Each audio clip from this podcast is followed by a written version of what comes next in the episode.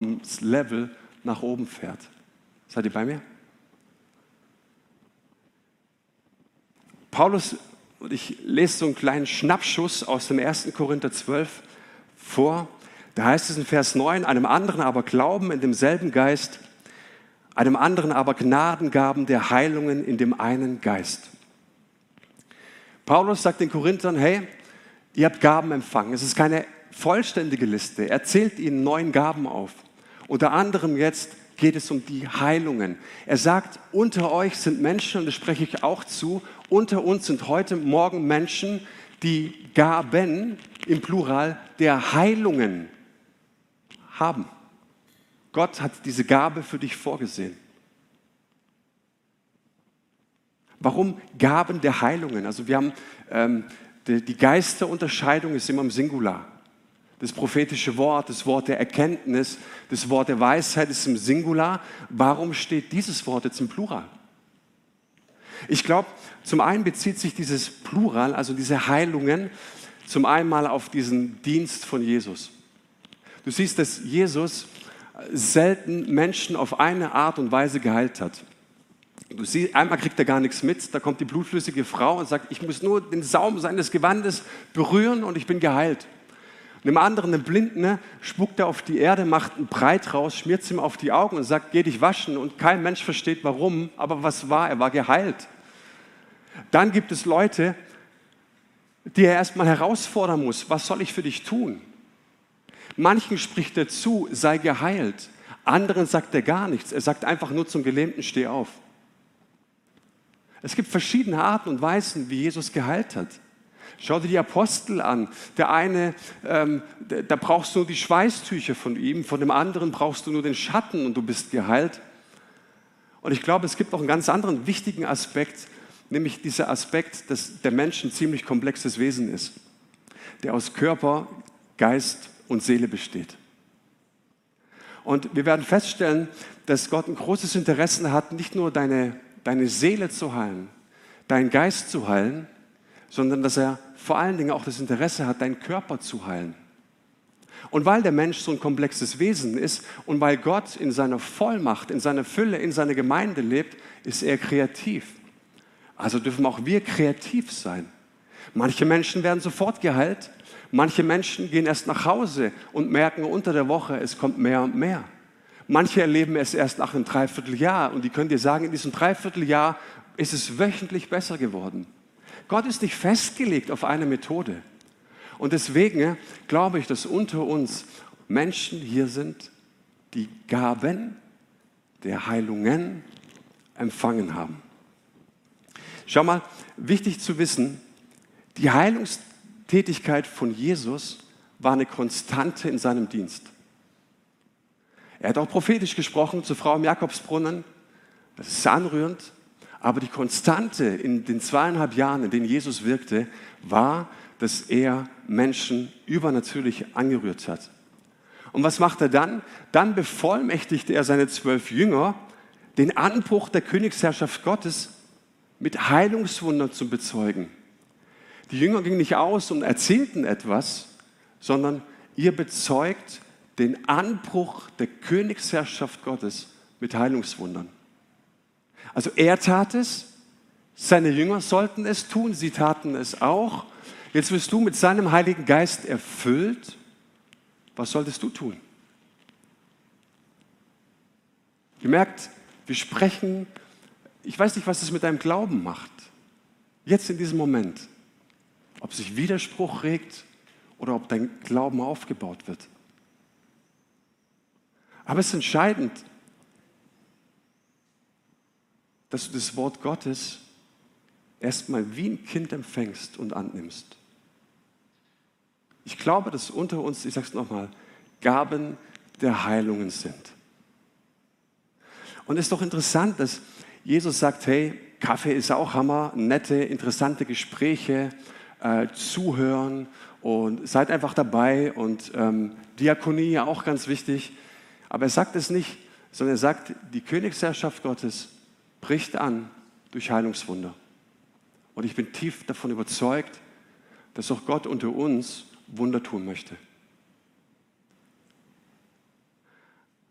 Komm, schau mal, keiner von uns wird wahrscheinlich widersprechen, wenn ich heute sage, wenn wir mal im Himmel sind, dann gibt es keine Krankheit mehr.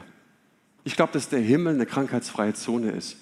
Glaubt irgendjemand von uns, dass es im Himmel noch Krebserkrankungen gibt, chronische Krankheiten? Gibt es im Himmel noch Depressionen? Ich glaube nicht daran. Und wir können uns da vertrösten auf die Ewigkeit und sagen, oh ja, das ist gut. Wenn wir mal im Himmel sind, wird jede Träne abgewischt, wir werden alle gesund und jeder ist geheilt. Halleluja.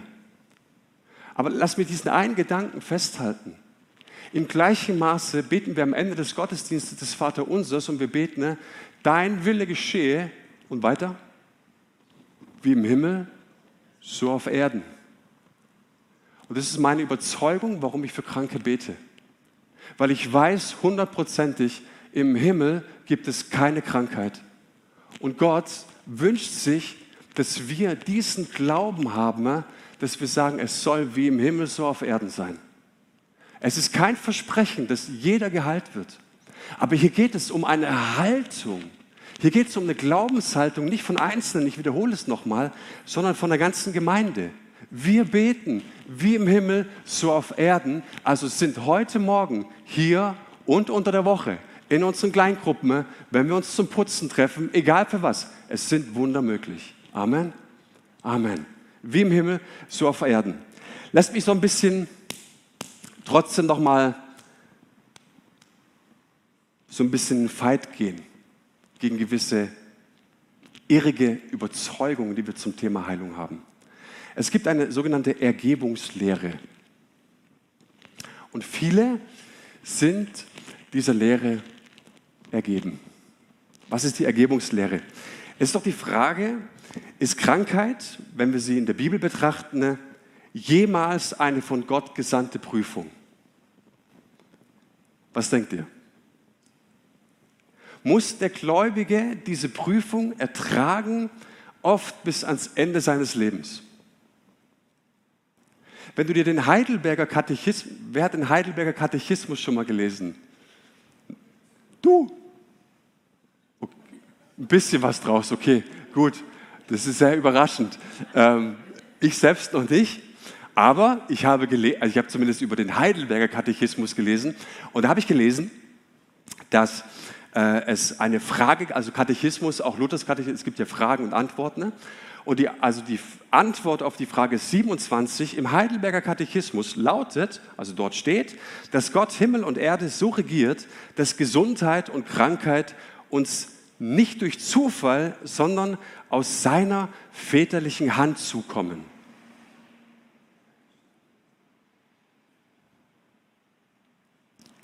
Was würdet ihr so spontan sagen? Dann gibt es noch die Frage 28, also eine später. Die fügt hinzu, dass der Gläubige in allen Widrigkeiten geduldig sein muss.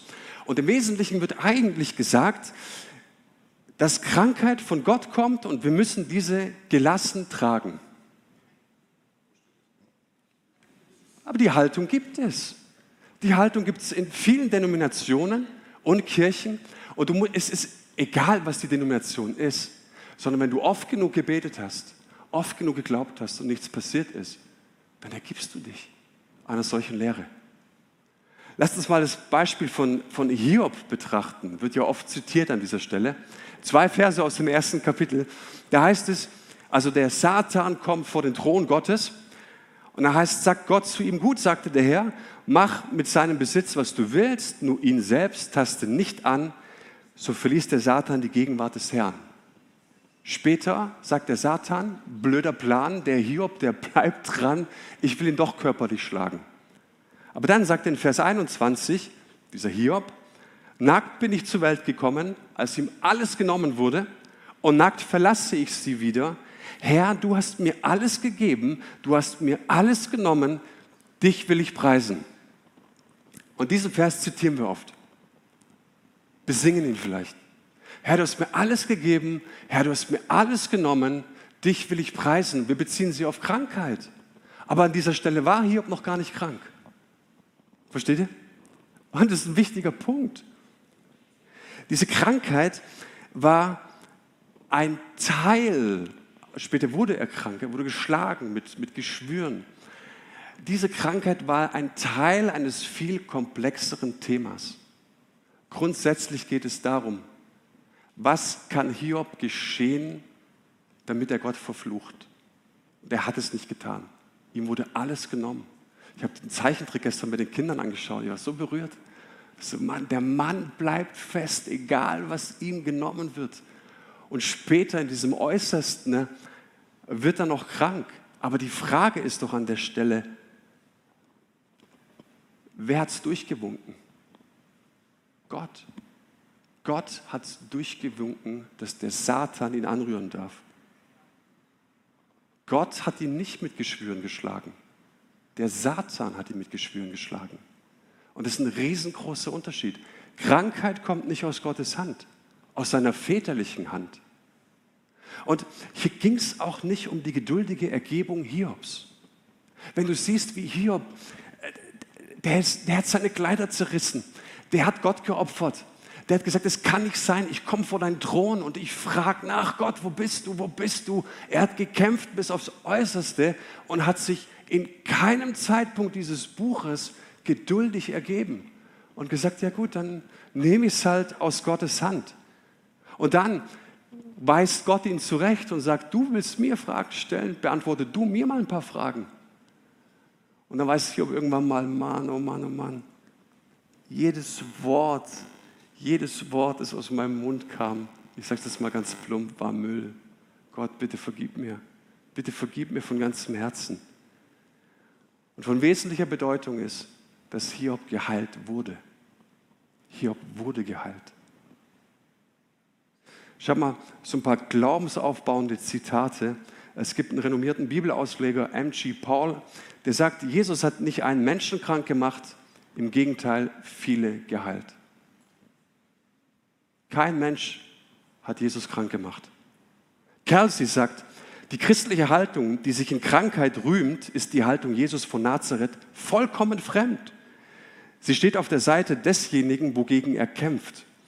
Krankheit ist eine zerstörerische und bösartige Erscheinung und Christus als Inkarnation der Kreativität war mit aller Kraft dagegen. Karl Barth Du kannst von ihm halten, was du willst. Äh, einer der größten deutschsprachigen Theologen des 20. Jahrhunderts, der sagt treffend, der Gläubige darf mit Gott Nein dagegen sagen, ohne zu fragen, was daraus werden könnte und wie viel oder wenig das ihm und anderen helfen könnte. So wichtig. Grundsätzlich, egal was passiert, grundsätzlich, egal was kommt, Krankheit wir sagen immer Nein. No. Okay? So, Christen führen eine Rebellion gegen Krankheit. Immer.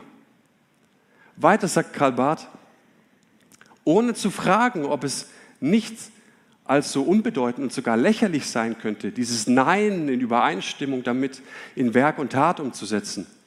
Ein Tröpfchen Entschlossenheit Wille und Tat im Widerstand gegen jenes Reich und damit auch gegen, jede, gegen die Krankheit ist besser als ein ganzer Ozean sogenannter christlicher Demut, die in Wahrheit nur die gänzlich falsche, verkehrte Demut gegenüber dem Teufel und der Dämonen sein könnte. Schau mal, Jesus hat jede Beerdigung vollkommen gecrashed, auf die er ging. Du konntest ihn nicht zu einer Beerdigung einladen. Die Jammerweiber hatten nichts mehr zu tun. Christen sind Protestleute gegen den Tod. Christen sind Protestleute gegen Krankheit. Es ist nicht die Frage, ob Gott immer was tut. Es ist die Haltung, die grundsätzliche Haltung, hey, wir haben einen ganz großen Protest gegen Krankheit, wo immer sie auftritt. Okay? Was macht das mit deinem Glaubenslevel?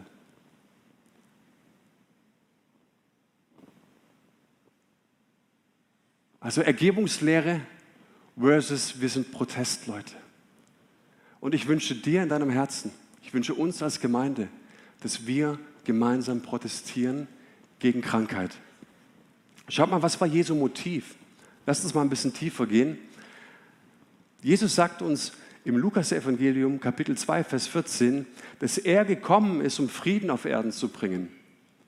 Wenn es darum geht, dass wir Frieden nach deinem Verständnis auslegen, dann gebe ich dir recht. Es könnte sein, dass Dinge nicht geschehen.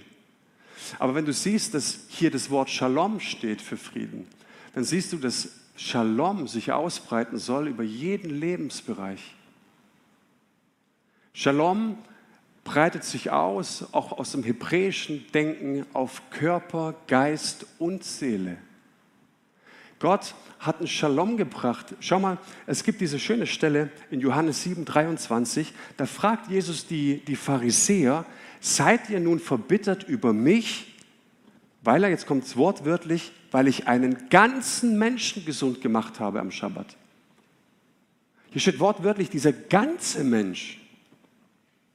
Körper, Geist und Seele. Jesus ist nicht nur interessiert, dich seelisch fit zu machen, sondern er sieht, dass alles miteinander zusammenhängt. Und deswegen hat er immer dein, den ganzen Menschen im Blick. Ein kluger Mann hat mal gesagt, man lebt nicht, um zu leben.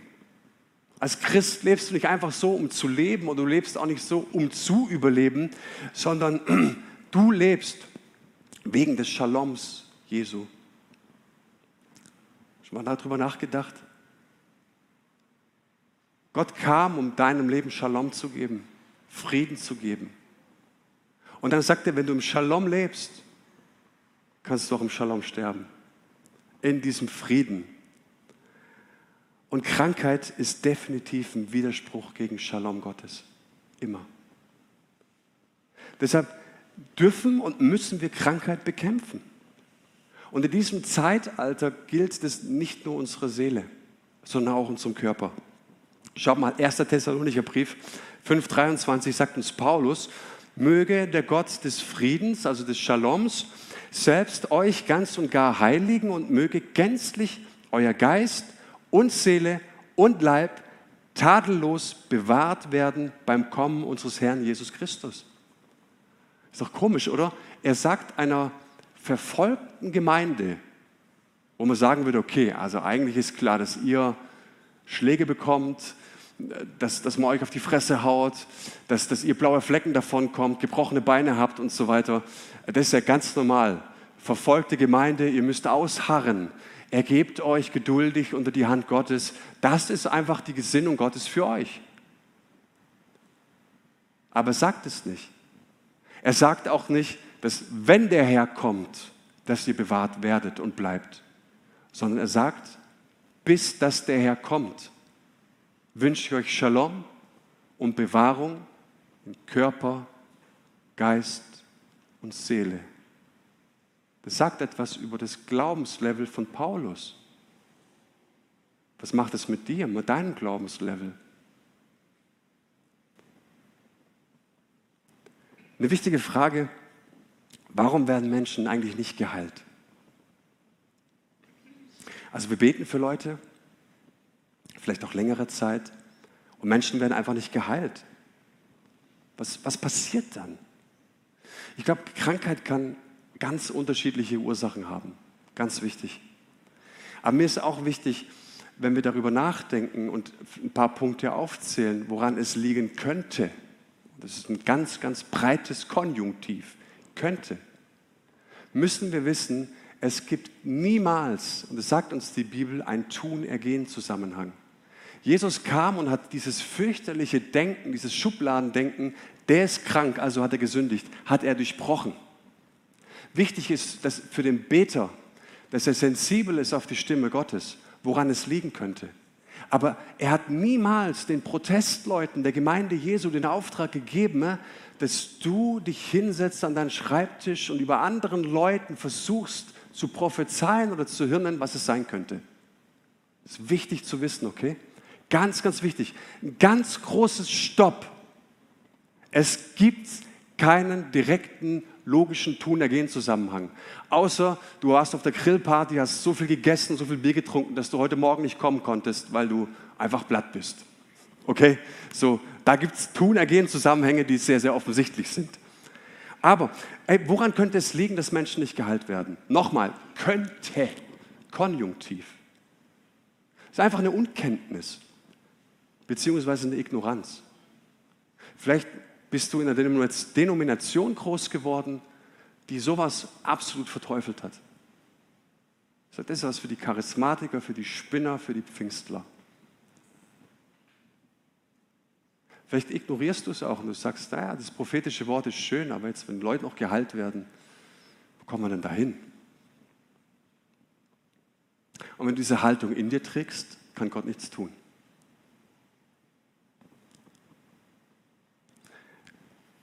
Du kannst vielleicht an Sünden festhalten, das ist der zweite Punkt.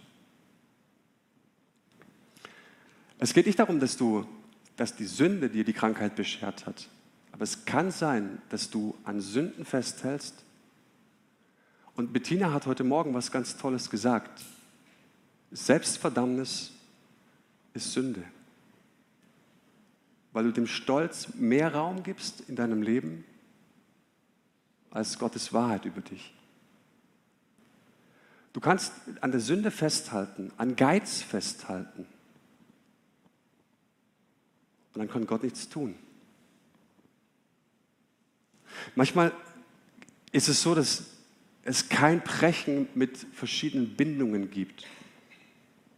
Okkulte Bindungen. Es kann sein, dass du in der Familiengeschichte, in der Familiengeschichte eine Nazi-Vergangenheit hast. Das kommt vor.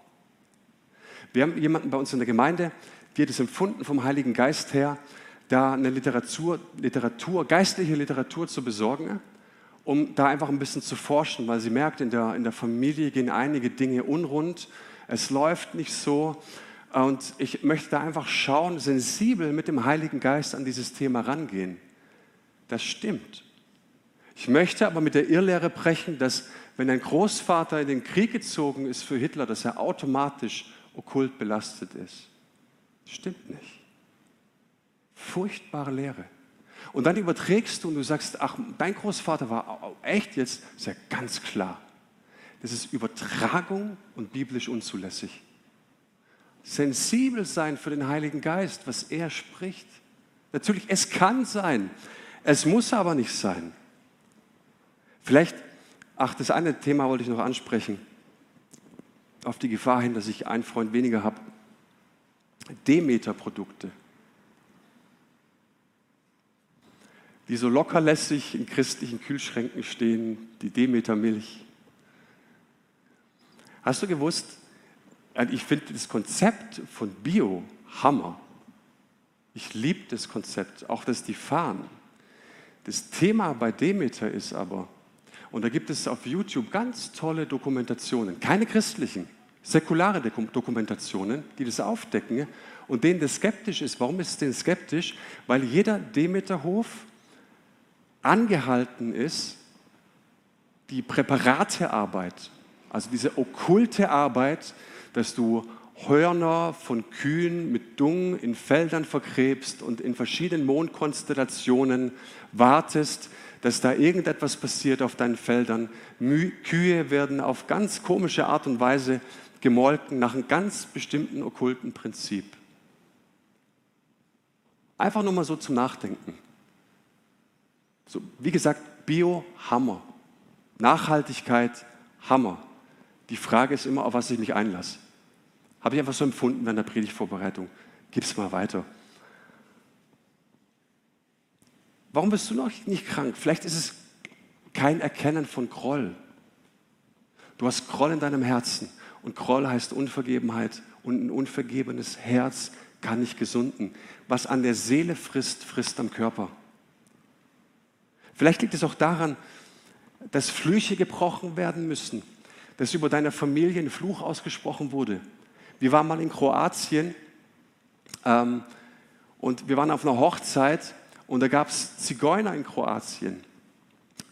Und wir waren 15 und wir haben die veräppelt, diese Zigeuner.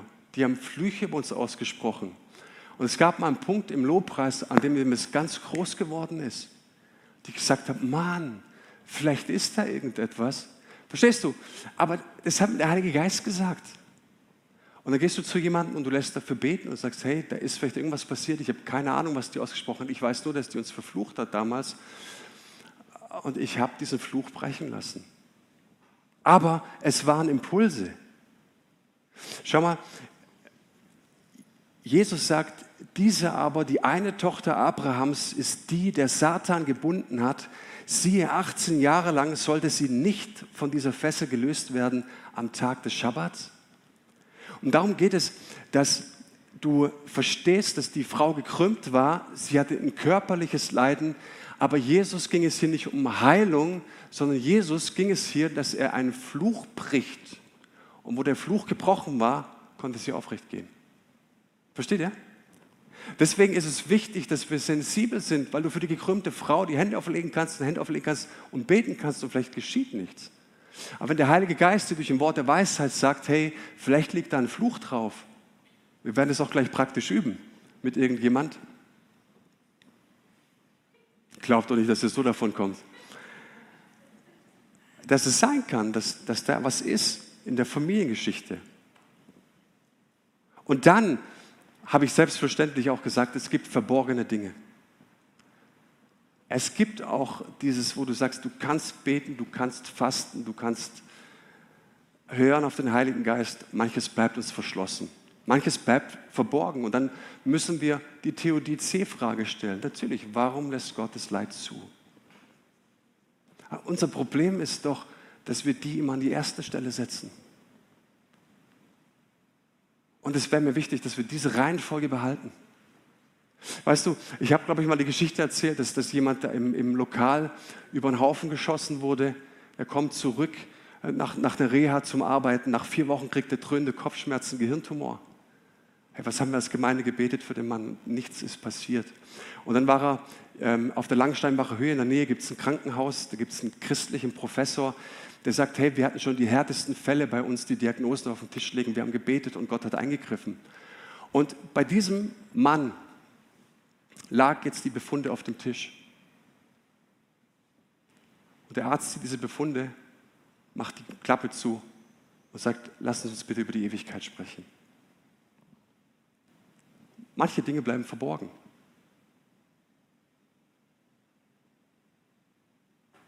Aber es ist wichtig, dass wir diese Option erst zum Schluss angehen.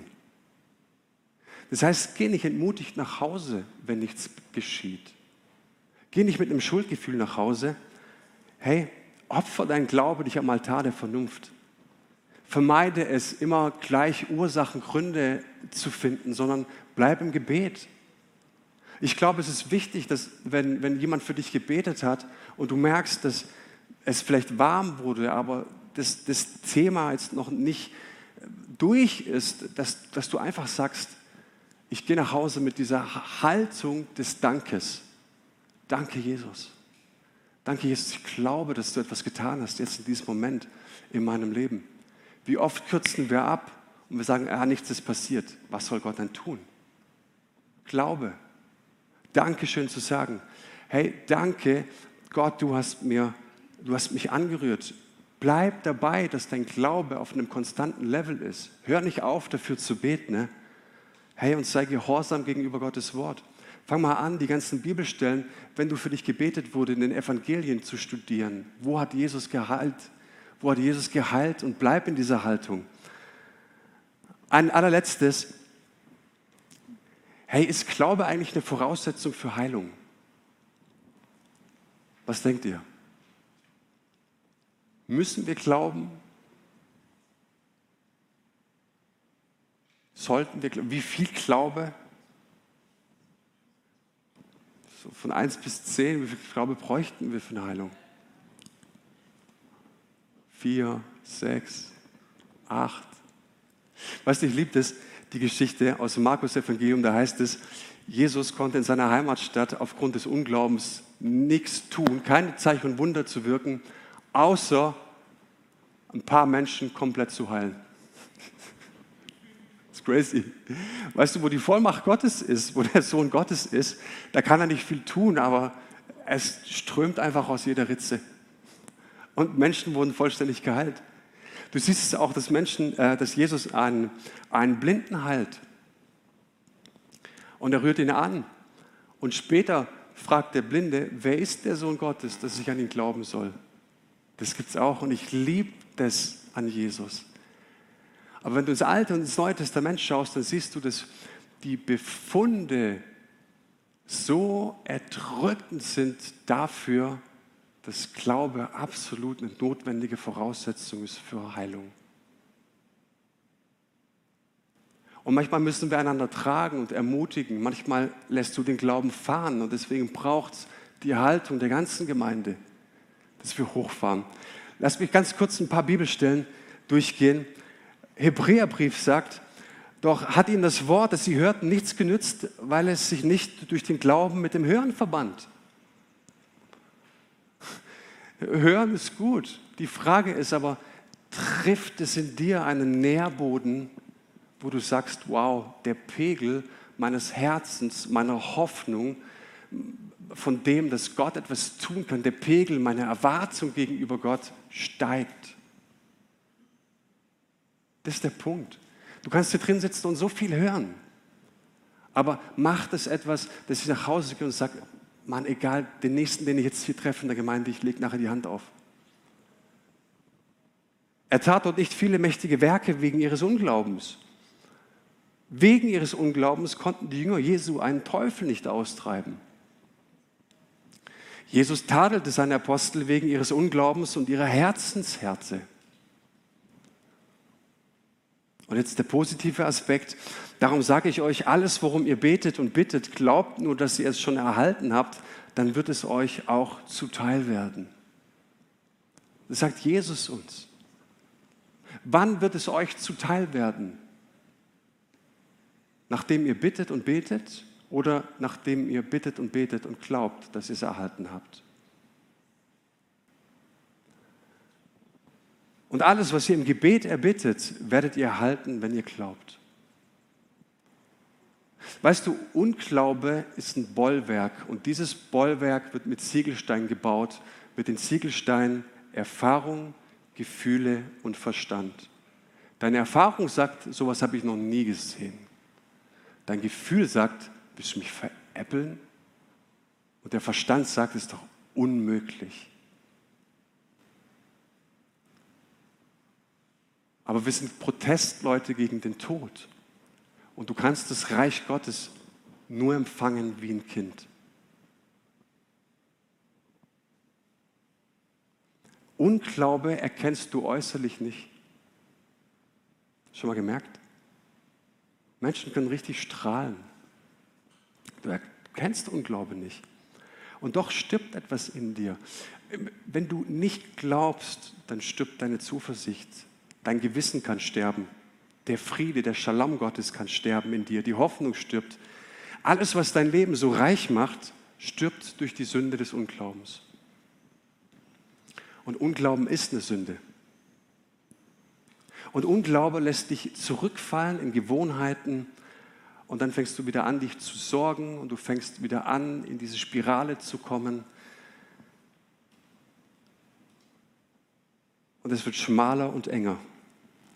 Aber nochmal, unser Glaube an Jesus Christus ist ein radikaler Widerspruch zur Krankheit. Und weil dem so ist, würde ich jetzt sehr gerne praktisch werden. Gibt es irgendjemanden hier, der irgendwelche körperliche Beschwerden hat?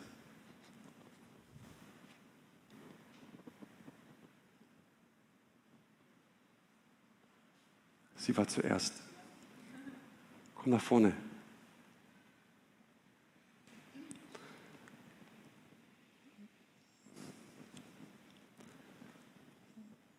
Ich habe keine Angst, ich mache ich mach dich nicht nass. Am Freitagmorgen haben wir uns zu Pray First getroffen und ich habe so in meinem innerlichen Auge gehabt, ich weiß nicht, ob es nur für mich war oder, oder für uns, aber weißt du, irgendwie dachte ich, dass der Heilige Geist sagt, hey, dein Glaubensleben ist irgendwie wie so ein Schwamm. Ähm, erinnerst du dich, als du gläubig wurdest, du warst im Glaubensgrundkurs, du hast alles aufgezogen. Und äh, du hast gehört, dass, dass wenn du verkündigst, das Evangelium weitergibst, dass Menschen zum Glauben kommen. Und ich habe jedem das Evangelium erzählt, hey, ob er es wollte oder nicht. Leute, Kollegen haben mich gefragt, hey, ähm, du hast ein paar Dinge losgeworden, du veränderst dich und so weiter, du hast dich verändert. Ich habe ihnen sofort das Evangelium gebracht. Die haben danach gar nicht gefragt, aber ich wusste einfach, bei Gott sind alle Dinge möglich. Weißt du, du hörst zu viel. Und vielleicht bist du hier in dieser Predigtreihe, du hast sie verfolgt und sagst, wow, ich, ich habe echt gehört, dass wenn wir Geistesgaben ausleben, dann, dann, dann hey, dann, dann, dann wird der Herr groß gemacht. Und du wirst so ein bisschen voll davon, ja. Und dann hörst du, hey, Gott hat dich zu einem Erben gemacht, zu einem Kind gemacht und es ist der Standard Gottes, dass er durch dich handeln möchte. Wow, mega. Und du wirst noch voller. Und dann hörst du, ja, dass, dass, dass wir in Jesu Namen Hände auflegen dürfen und er gibt dir verschiedene Dinge. Und du hast es vielleicht schon so oft gehört. Und du wirst wieder voller und wieder ein bisschen eingedrängt und du bist heute Morgen hier und sagst, hey, ich habe neuen Glaubenslevel, ich glaube, dass der Heilige Geist echt was tun kann. Und dann bist du so richtig schön gedrängt und triefst einfach nur. Aber die Eigenschaft von diesem Schwamm ist doch eigentlich, dass er ausgedrückt werden will. Dass er unglaublich viel speichern kann und dass du ihn ausdrücken kannst. Weil weißt du, wenn du voll bist, so voll, dann kannst du irgendwann nichts mehr aufnehmen. Dann hockst du drin und du sagst, ja, das habe ich schon seit Jahren gehört. Ich weiß doch, Geistes, ja, ach, Pfingsten müssen wir einfach die Heiliggeist Serie irgendwie rumkriegen, weil am Pfingsten macht man einfach eine Heiliggeist-Serie. Versteht ihr? So, ich habe so vieles gehört, aber du kannst nichts mehr aufnehmen. Du, wirst, du bist voll. Und du kannst dich im Glauben nur weiterentwickeln und du wirst in diesen Gaben nur wachsen, nicht indem du hörst und es abnickst, sondern indem du es praktizierst. Und Gott sagst, okay, was ist es meine Gabe? Heilung, Heilung spricht mich total an. Ich weiß auch nicht warum, aber weil mich das Thema Heilung so anspricht, gehe ich einfach mal davon aus, Gott möchte mir damit was sagen. Was mache ich? Ich nix nicht nur intellektuell ab, sondern ich rufe die Rosa nach vorne. Ich habe keine Ahnung, was jetzt passiert. Aber wisst ihr, was ich jetzt mache? Es muss raus. Und jetzt bete ich. Und egal, was auch immer jetzt geschieht, ich gehe nach Hause und ich bin trockener Schwamm. Und wenn nichts geschehen ist, bleibe ich im Gebet. Ich habe diese Sehnsucht nach mehr. Versteht ihr? Aber du kannst so voll sein von Lehre, dass nichts passiert. Also, wie beten wir? Erfrischung. Brauchst du ein bisschen? Ja. Du kannst auch den, den Schwamm. Getauft bist du, oder? Wie beten wir jetzt ganz konkret für Kranke? Ich dachte mir, komm, jetzt lass es uns praktisch machen. Wir haben es am Freitag auch schon gemacht, aber es ist irgendwie wichtig, weil manchmal ist auch Unsicherheit da und so. Und, ähm, will jemand mitbeten? Also ich würde jetzt gerne für Rosa beten. Würde noch jemand mitbeten? Würdest du? Super. Komm nach vorne. Was wäre der erste Schritt? Ihr habt es jetzt auch gleich hier eingeblendet. Der erste Schritt, wenn Rosa zu mir kommt, dann frage ich, hey, was ist das Problem? Und es ist wichtig, dass Rosa das selber formuliert, das Problem. Jesus hat immer gefragt, what's up? So, weißt du überhaupt selber, was das Problem ist? ist er ist äh, bei, dem, bei dem Gelähmten an, an dem Teich Bethesda und er sagt, hey, willst du gesund werden? Und er sagt, ach ja, mein, weißt du, mein Problem ist, dass mich keiner an den Teich trägt. Nein, dein Problem ist nicht, dass dich in einen Teich trägt. Dein Problem ist, dass du gelähmt bist seit 38 Jahren. Es ist wichtig, dass Menschen das selber ausdrücken. Und was wäre jetzt, was würdest du sagen? Meine Halswirbelsäule. Halswirbelsäule. Und die rechte Schulter. Bandscheibenvorfall oder? Auch. Okay. Jetzt wäre die Frage, dass wir einfach mal für dich beten und, und hören und, und dich fragen, ähm, ist es eine Überlastung? Ist, glaubst du, dass das mit was anderem zusammenhängt? Oder ist es beim Bergsteigen passiert? Ich habe mir mal den Kopf gestoßen und seitdem habe ich solche Probleme. Also durch, durch einen Unfall sozusagen ist, ist es passiert. Okay. Dann haben wir eine Ursache. Versteht ihr? So in manchen Rückenleiden, Deutschen haben das große Problem des Rückenleidens durch eine unglaubliche Überbelastung. Und wir wollen nicht wie Ärzte diagnostizieren, aber wir wollen einfach fragen, hey, kann es vielleicht sein, dass du einen unendlichen Stress hast? Ja, muss sie vielleicht einfach erleichtert werden? Und, und das ist das Problem. Und wenn wir das nicht genau wissen, würden wir als Beter uns einfach mal ein bisschen Zeit nehmen. Vielleicht leise im Geist beten und hören. Vielleicht sagt der Heilige Geist was. Vielleicht ist es Groll. Und dann kommt das Wort der Weisheit, da kommt das prophetische Wort dazu. Das ist, ach, könnte es sein vielleicht, dass das etwas ist, das dich mehr belastet. Seid ihr dabei? So. Das dritte ist, dann ist vor allen Dingen die Gebetsentscheidung wichtig. Für was sollen wir beten? Sollen wir für, für dein, jetzt wirklich für die Wiederherstellung beten, deine Wirbelsäule? Ja, und das ist gut. Weil wenn der Geist Gottes spricht und durch ein Wort der Weisheit oder prophetisch sagt, ich glaube, da liegt ein Fluch auf deinem Leben, für was beten wir dann? Gegen den Fluch. Wir brechen ihn. Okay, ihr merkt, es ist ganz praktisch. Und dann gibt es die Gebetshandlung. Ich frage dich natürlich als Frau, gerade im Sommer, darf ich meine Hand auflegen? Und dann schaue ich natürlich nicht, dass ich auf die nackte Körperstelle mache und während dem Beten dann noch so, ne, so in Rage, so könnte was mit ihr machen eventuell. Und dann ist wichtig, dass wir, wenn wir beten, ne, Wolfram Kopfermann, von dem habe ich sehr gelernt, der sagte, 70 Prozent des Heilungsgebetes ist Lobpreis.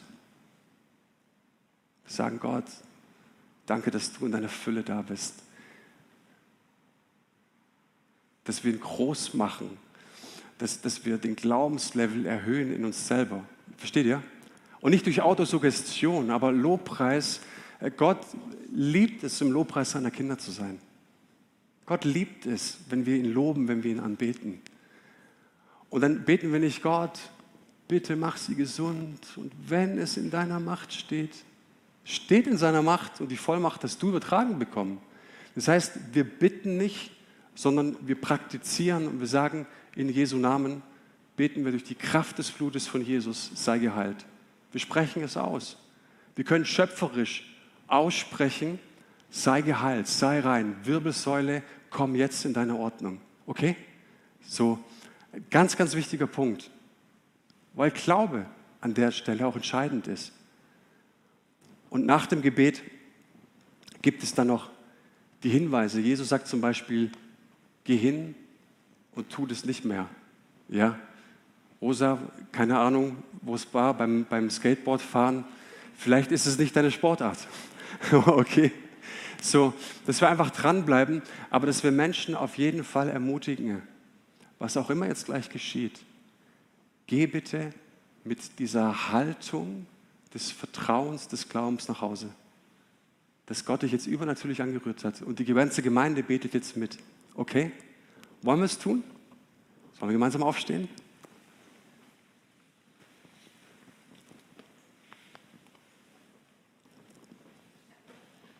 Darf ich meine Hand auflegen?